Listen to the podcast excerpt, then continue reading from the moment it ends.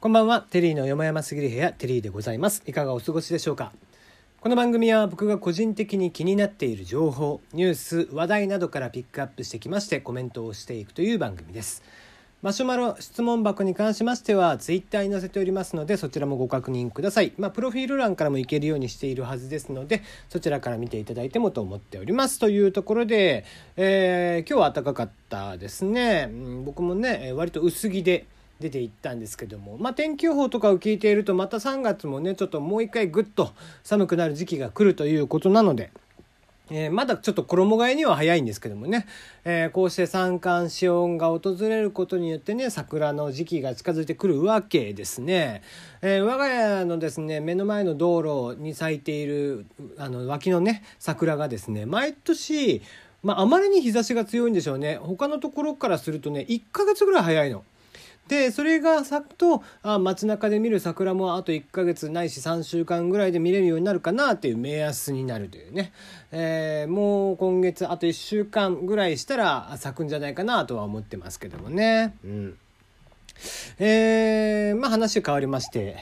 え3年 A 組というドラマがね菅田将暉君やがやっているドラマが流行ってますね、うん、流行ってるというか、まあ、盛り上がってますね、えーコミカルなシーンが正直僕にはいらねえなと思いながらまあまあとりあえずとはいええー途中まで見ましたんで、まあ、最後まで見ていこうという感じで今見ております。まあね組み立てはすごく面白いし、えースピーディーで、えー10時半になったらね怒涛の展開が来るというのが毎回の、えーお決まりパターンになってきておりますが。えーそんな中ですね、えーま、僕はどこで見てるかというと TVer で見てるのね。で TVer で見てるとさあのまあ見逃し配信として見てるわけですよ。で TVer ってどういう仕組みになってるかっていうとその見逃しで CM のところにはねその TVer そのものに CM を打っているものないしその各局のその例えば3年 A 組であれば今回日テレだけど日テレの番組の例えばドラマとか他の番組とかの番宣を、えー CM で流すっていう感じなのね。でその時にさ例えば3年 A 組見てたら他のドラマの番宣を流してくれればいいじゃん。もうね3年 A 組なら3年 A 組の番宣を流し上がるの。だから日テレが推したい気持ちはわかるんだよ。日テレが今推したいから、その他のね、3年 A 組以外の日テレのドラマを見ててもおそらく3年 A 組の CM が流れるんだとは思うんだけど、3年 A 組見てるのに、今週の3年 A 組を見てるにもかかわらず、3年 A 組の、えー予告 CM が流れ出して、あげくその予告っていうのはもう来週分をやってるわけ。こっちは見逃し配信を見てるから。意味わかる？今見ているもののすでに来週のものを予告として見せられてるから盛大なネタバレなの 残り30分の。もう、なんだったら前半のうちに、もう今回だったらそのね、えー竹内先生というね、えー方が黒幕で、みたいな形でしたけども、もう序盤から竹内先生が黒幕っていうのが、もう予告から見えちゃってる状態で 見なきゃいけないっていうね。あの仕組みはなんとかなんないもんかね。もう、げんなりよ。まあまあ、多分ね、あの今回に関しては、その、あの先生がね、おそらく黒幕でしょうというのは十分に、もう、伏線というか、もうそれ以外、お前の存在価値って何なのっていう感じでしたから、えーそれ以外なかったわけですけども、まあ、にしてもね、にしても、あのなんだろう、こう、味方からこう刺されるみたいな感じでね。日テレのドラマ見てる中で、えー日テレ側から、えーね壮大なネタバレを食らってしまうみたいなのも本当やめてほしいなと。これのね、TVer の仕組み、これね、結構前からそうで、あのー例えばカルテットなんかもね、僕大好きでカルテットとかも TVer で見てたんだけど、あれもさ、もう、その、見てる間に次週の予告編が流れ出すわけ。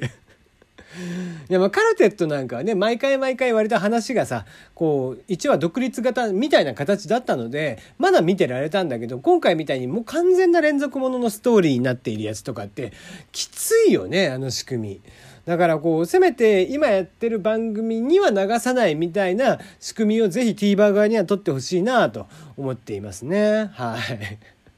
えー、あともう一個なんですけども全然これまた違う話なんですがツイッターでね、えー、なんか新しい子にフォローされたなと思ったらね池隼人ハーチューのアンチアカウントからフォローされるっていうね、えー、まあ確かに僕もね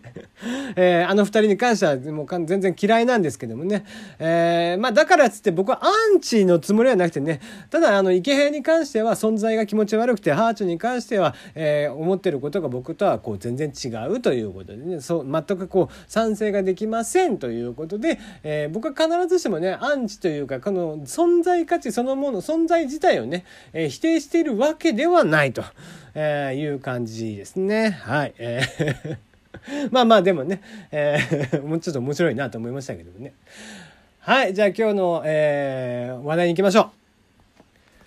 はい、えー、まあ去年、ここね、何年か話題になっておりますが、高野連、えー、給水制限導入予定、新潟に対して最高申し入れ方針ということで、えー、日本高,、えー、高校野球連盟、まあいわゆる高野連ですね、大阪市で理事会を開きまして、新潟、えー、県の高野連がですね、この春、えー、同県大会で実施を決めておりました当,、えー、当初にね、投球制限を設けるという独自規則、これに対して、えー新潟にですね、まあ、ちょっともう一回考え直せということで、最高の方、えー、最高を申し入れるという方針になりました。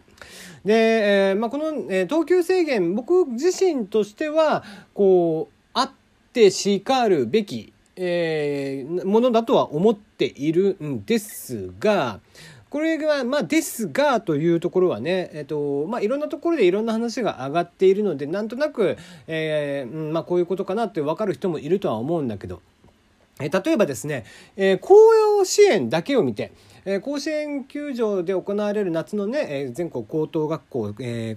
クイ野球クイじゃねえ。でもどうしてもね、えー、高等学校でいうとクイズ選手権といってねライオンの方を思い出しちゃうんですけどそっちじゃなくて、えー、全国高等学校、えー、高校野球選手権ですか、えー、いわゆる甲子園。で、えー、まあ真夏の最近であれば炎天下の中で行われていてね去年も、えー、吉田君ね、えー、がもうとにかく投球数がものすごく多かったということで話題になってましたけども、えー、まあああいったことにね甲子園の決勝でさえもなっていたわけで、えー、例えば大阪桐蔭とかいうようなもうとにかくこう投手陣が層が厚い、えー、ところであれば、えー、問題はないかなと思うんですが、まあ、ただねこう一方でまあ、田舎の方地方大会の1回戦2回戦そういったところに行きますと正直ねえー、まあ、ピッチャー1人に頼らざるを得ない状況っていう方が多いわけですよ。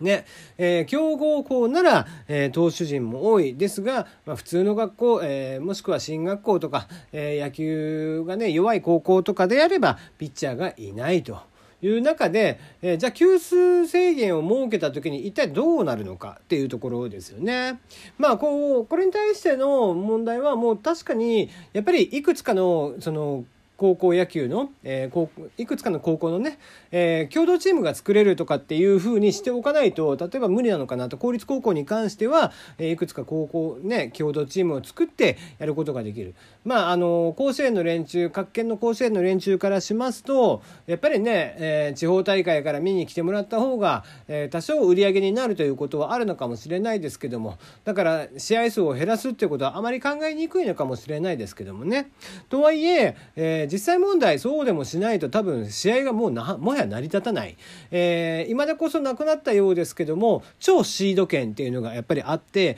例えば大阪桐蔭みたいにまあ大阪桐蔭がねやっていたかどうかは、えーまあ、多分大阪に関してはないとは思うんですけどももっとね地方の、えーね、和歌山とかねああいったところの、えー、強豪校が1校しかない。でもそこがものすごく強い智弁和歌山とかねああいったところ。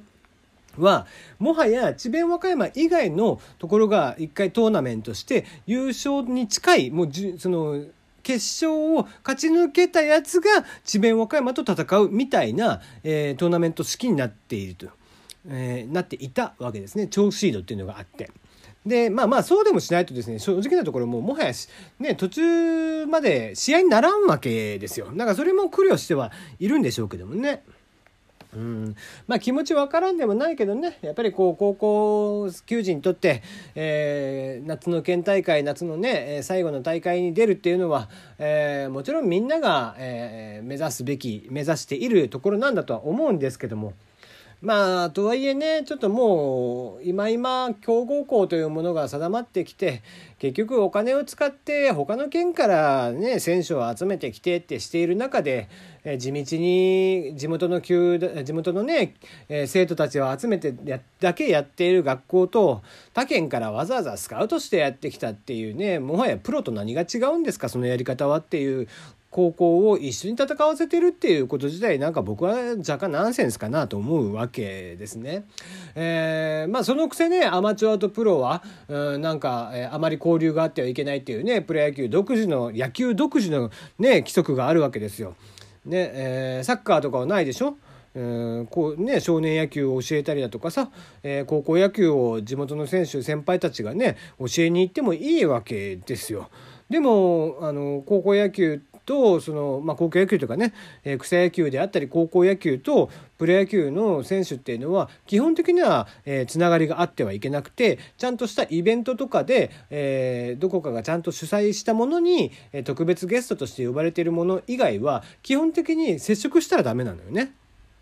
だからそういう変なルールもあったりだとかしていてその日本の野球のこう仕組みというのはプロにしてもアマにしてもまあプロはまだねようやっと少しずつ変わってはきているのかもしれないですけどもアマチュア界アマチュアの野球特にもう高校野球なんかはもうドル箱なんでね。えー、おそらくその草野球であったり社会人野球であったりとかするところよりも高校野球の高野連の方がもはや権力を持っているっていう状況だよね。うんそういういびつな状況っていうのもなんか、えー、日本独自な気もしますし、まあ、いわゆる利権大好き人間たちが集まっているわけで、えー、ね奈良判定じゃボクシングの奈良判定じゃないけども、えー、そういうのがまかり通ってしまうのがこの国のね、え悪い癖だったりもしますんでね、えまあ、よくよく考えて検討をしていただきたいなと思いますね。